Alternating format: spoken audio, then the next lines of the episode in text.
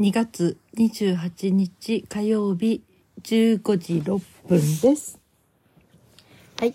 え今日は 命日ということに触れないでおこうと思ったのですが、朝ふと思ったんですね。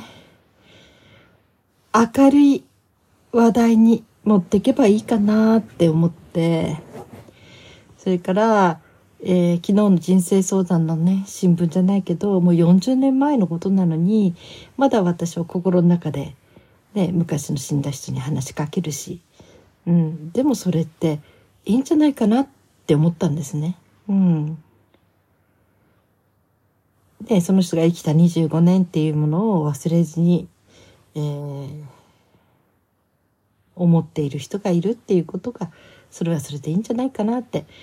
で、25年って言っても私が知り合ったのは本当に半年間ぐらい、亡くなる前の半年間しか知り合ってないから、で、その彼の24年と少しの間は私は知らない。うん。だけどね、その25の前に、うん、その25の前、まあ、親友と話してたって言うんですよね。25になって、もし生きてたらコーヒー飲んでお祝いしようねって、まあ、男友達に言ってたっていうぐらい25っていうのを自分のタイムリミットにしてて。で、私は、途中に1回ぐらいね、本当に、まあ、死にたがり屋の人だったから、一緒に死のうって言われたことがあったし、うん、それからどっかの港の埠頭にいるって言って死のうと思って来たっていうようなことを言ってそれで私が一生懸命止めた。電話でだけどね。こともあったけど、うん、私とすればね、うん、死ぬ25っていうの決めてた。それを覆したかったって思ってたけど非力だった。止めれなかったっていうことだったんですね。でその人のことでまあいろんな人に相談に乗ってもらったけど昔ね。一番なんか心に残ったのはね聞き人さんっていう人がいるんですよ。えー、聞き人っていう人今もやかあの仕事されてるでしょうかね。あのカウンセラーとかそういう診療科ではなくてあなたのお話をただ黙って聞きますというね聞くことのプロという人がいて、うん、ネット探せばいろいろ出てくるんだけどね。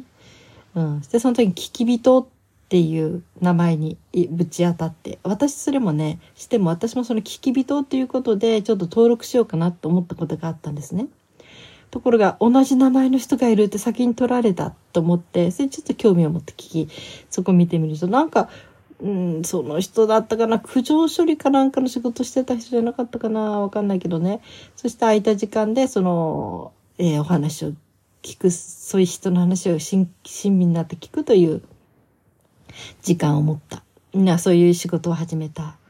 という、あの時で、うんな、なんぼだったんだろう、にに20分で2000円ぐらいだったかな。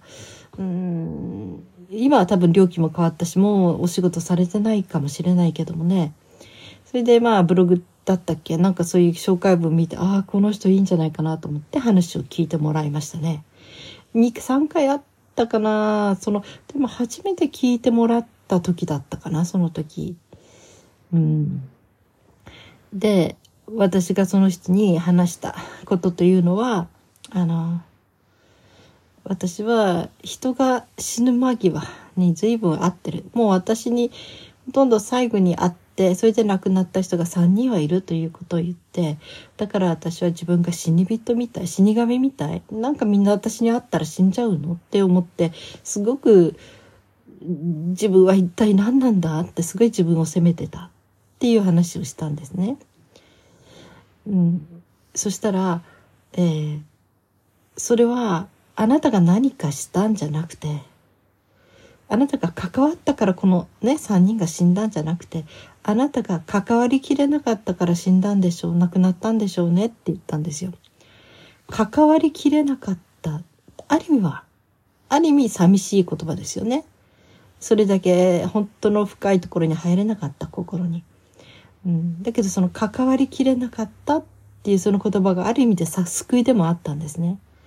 自分が死神みたいに私と出会わなかったらみんな生きたのっていう感じがしてたので、うん、でその言葉に救われたのと、うん、それとねその聞き人さんっていうのはね話を黙って聞くんだけどまあ望めば、えー自分の感想を言いましょうかとかねそういう多分そういう感じだと思う。あの感想を求めれば答えてくれるだと思うのね。その時に向こうが言ったのはおそらくその3人の人たちはね最後のメッセージをあなたに残したかったんじゃないんでしょうかって言ったんですよ。うん、自分で生きていたそのことで最後にそういう生きていたというそのメッセージ最後になんか死ぬ前に何かを残しておきたかった伝えておきたかったその相手に選ばれたんじゃないのかなって言ったんですよね。私それすごい救われたんですね。それまではいつも責めてたんですね。私と関わらなければこの人たちは死なずに済んだんじゃないかって。すっごいだから自分は死神みたいなものだとかってすごい自分を責めてきてたんだけどでもああそういう捉え方をしてくれる人がいてそういうこともあるのかもしれないと思えたらなんか自分が許されたような気がしてねそしてなんかその最後のメッセージを伝える残す相手にあなたを選んだんじゃないかって言われた時に本当にもう随分ガラッと変わりましたね。いろんなことがね自分の中で。本当に救われました、うん、でね。そのそれぞれの人今でも覚えてるんだけどね。うん。あの3人4人か、うん、でもね人生の最後に誰かにこう全て打ち明けるっていうのかな。何かを心を開けて話せるということはその人たちにとって良かったのかななんてね、うん、こんな言葉は変かもしれないけど私はある意味でホスピスになれたかなって。人生で要するに例えばがんとかねそういう時にもう手の施しようがなくって。で本当に死ぬ。のを待つに緩和治療っていうかななんかあの痛みを取ってね、うん、穏やかに行けますようにというそういうホスピスっていう場所ありますよね。うん、そういうホスピスであの私がその関わった人たち、まあ特に印象の強いの女性でしたね、一人ね。その人とはまあお互いに、えー、いつか言ったかな、スキル交換。私はカウンセリング。彼女は、えー、アロマの方の、うん、ボディマッサージだったかな。うん、そっちの方でお互いにお金を返さないでスキルで交換するということをしていて。うん、そして、でもその人はね、本当にもう彼女の心の中は深い闇だったんですね。いくら言葉を投げかけても暗闇にただ落ちていくだけ。本当にこんなに自分が無力だと感じたことはないぐらい。もうなすすべがなかったって感じでしたね。うん、だけど、うん。いろいろね。うん、2人で話したし一緒に写真も撮りに行ったしまあねちょっとあのねベトナムのそう民族衣装、うん、があの好きで一度着てみたくてそれを着て。そしたら一人で行くの恥ずかしいから一緒についてってきてって言って写真展に行って2人で、うん、ベトナムのその衣装を着て写真を撮って。という感じでね。割と家も近かったのでねなんかちょこちょことね。すごい優しい人でしたね。人の持ってる、普通の人の持ってる優しさとは違う。えー、そこまで優しかったら生きていくの辛いでしょうっていうぐらいの、本当に底抜けの優しさを持った人でね、ふっとね、あの、ちょっとしたことでそれを感じる。ベタベタと優しいんじゃなくてね。うん、なんかね、そういう人って長生きしないんですよね。うん。まあ、そんなんで、えー、その時その彼女のには没頭することもできない闇を感じていたし、うん、だから私は助けることはできなかったとうとう。だけど最後の時をなんかちょっと、うん、和んでくれたかなとかね。なんかちょっと心をほどいてくれたかなとか。なんか楽しい思い出作ったよねとか。なんかそれが、はある。なんかそれだけのためにいたかなとか。だから私はある意味で心の面でのホスピスになれたのかなってね、思ったりもしたことありますね。うん、まあ事実はどこにあるかわからないけど、私が救われるような考え方やっぱり何かを自分で解釈して生きていくとしたら私はそこに落としどころを持っていくしか生きていく方法はないっていう気がしてね。やっぱり心のどっかでどうして救えなかったんだろうとかね。うん。やっぱりねその自殺されるというのは本当にこう自分が何かしてればっていうかね何かしてればってまあ精一杯のことはしてきたんだけどうん。力が足りなかった。まあ、カウンセラーとして接したわけじゃないのね。この仕事じゃないから、この人たちはね。本当にプライベートだから、みんな。だからね、そのスキル交換にしてもこれはやっぱりお金が介在してないということでは、本当にお互いのこう趣味というか、お互いに、うん。そうね。うん。だから、仕事はやっぱり全然違う。うん、仕事じゃなくてプライベートの関わりだったしね。でねそのねその恋人が自殺した時に私寝れなくって病院行ってそしたら病院の先生が何て言ったかっていうとね彼の死を栄養にしなさいって言ったんですよ。私腹が立って腹が立って仕方がなかったんですね。なんで彼が死んだことを栄養にするなんてできるわけないじゃないって思ったんですよ。なんてひどいことを言うんだっって思いましたね。でもね、今朝ふと思ったんですね。もう40年くらい経って、なんかその先生が言った意味が今ならわかるかなって思えてね。うん、栄養。彼の死をっていうよりも彼の生きたことを、生きた生、生ですね、生きるという字ね、を営業にはさせてもらったかなって。うん。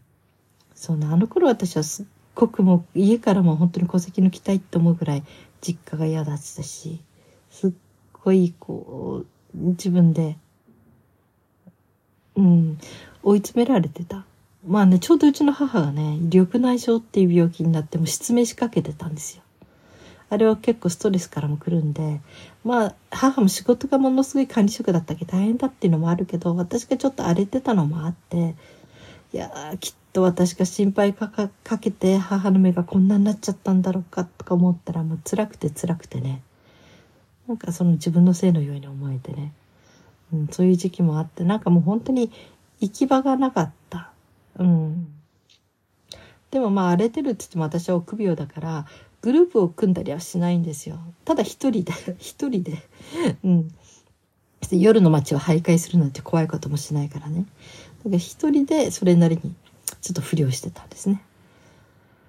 でね、その時に、その、今日命日のその彼と出会って、初めての日かな喋った後。いや、送って、えっと、バス、うん、深呼吸のとこまで送ってくれたからってよく覚えてますよね。40年前のにね。送ってくれたから、えー、なんていうのかな。本当に、2日目か3日目ぐらいから。もうちょっとお友達になって、お付き合いというかね、あの、デートする、うん、ようになってからかな。で、その時にね、えっと、彼がこう言ったんですよ。こんなに寂しいやつ初めて見たって言ったんですね。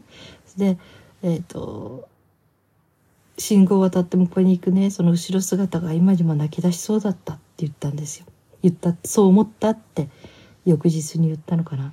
私心がぐーっときちゃってね。こんなこと言われたことなかったって思って。うん。確かにねあの頃の私は本当にそう思わせるものがあったのかもしれないですね。今はねもう60歳にもなってすごく落ち着いたし子供を通して人を愛する子供を愛する愛されるってことは覚えたしだから今はある意味人生で一番過去に比較するとね一番幸せじゃないかなと思ってるんだけどだけどその頃の私は本当に私の中では孤独の極致でしたね。うん、そしてそれを後ろ姿で見抜いてくれたその人のなんていうかな感覚にすごくびっくりした。もうそれで心がガバッと掴まれてしまった。っていうことがありましたね。うん。でもね、やっぱりね、そのおかげで本当に私は救われたんですよね。ああ、こんなに私のその時感じてた深い孤独感を、私は人の前では出さなかったから、ああ、そうだ、なんでこんなにはしゃぐんだろうと思ったっていうんですね。うん。別にはしゃがなければやってられないかった。うん。なんかそこまで見抜いてくれたっていうことが本当に嬉しくってね。うん。出会いには本当に感謝してますね。なんかすごく自分の孤独というかを全て肯定されたような気がした。うん。だからね、彼が、との出会い、死んだことを栄養というふうにはちょっとあれだけど、まあ死イコール彼との出会いから死までのこと、すべてを私の心の栄養にすることはできるかな、してきたのかなって。うん、すごい地味な栄養だけどね、地味なっていうか、地中に入っている栄養。だからその地中からの根に入ってて、それが少しずつ、うん、そうね。え栄養ってやっぱり、とはなんか、なんかあれだけど、そんな言い方はしたくないけど、でも出会ったことは私の栄養、まあ宝物だわね。っていう感じに捉えたら、そんな今日は悲しい日じゃないかなって。まあね、思い出すと今でもね、涙が出るけど、でも、うん、幸せな幸せっていうかな本当に、えー、素敵なものを私にくれた人なんだなーって。出会えたことが本当にありがたかったっていうね、うん、そういうことをくれた人の一つの記念日？記念日ね。記念日っていうかまあ人はいつか死ぬんだけど早くに人生閉じてしまったけど、うん。でも、そう、出会ってくれてありがとうってこと、まあ、勝手に死んだことに対しては全然ありがたくないけどね。うん。だけど、だけどやっぱし、うん、死もひっくるめて彼が生きていたこと、彼が長くかけてくれた言葉、6ヶ月間の間に。うん、それは本当にえー、宝物だし栄養だなって確かに思う、うん、栄養だって思おうって、うん、そういうことにしようって思いました。明るく。うん。明るくね。寂しいけどありがとうって明るく。うん。最後は微笑んでいたいなっていう気持ちかな。なんか今日の話明るくなったでしょうか？ならないか？いや、でも明るい方に気持ちがちょっとね、いったんです。朝ふと考えてて。うん。それでちょっとシェアしようかなって思って。うん。だから人と人との出会いってね、いろんなことがありますよね。いいことばかりじゃないとかね。それからただの幸せだけの出会いってあるのかな、うん、いろんなことがあるけどね。でもこういう形もあるんだよって。うん。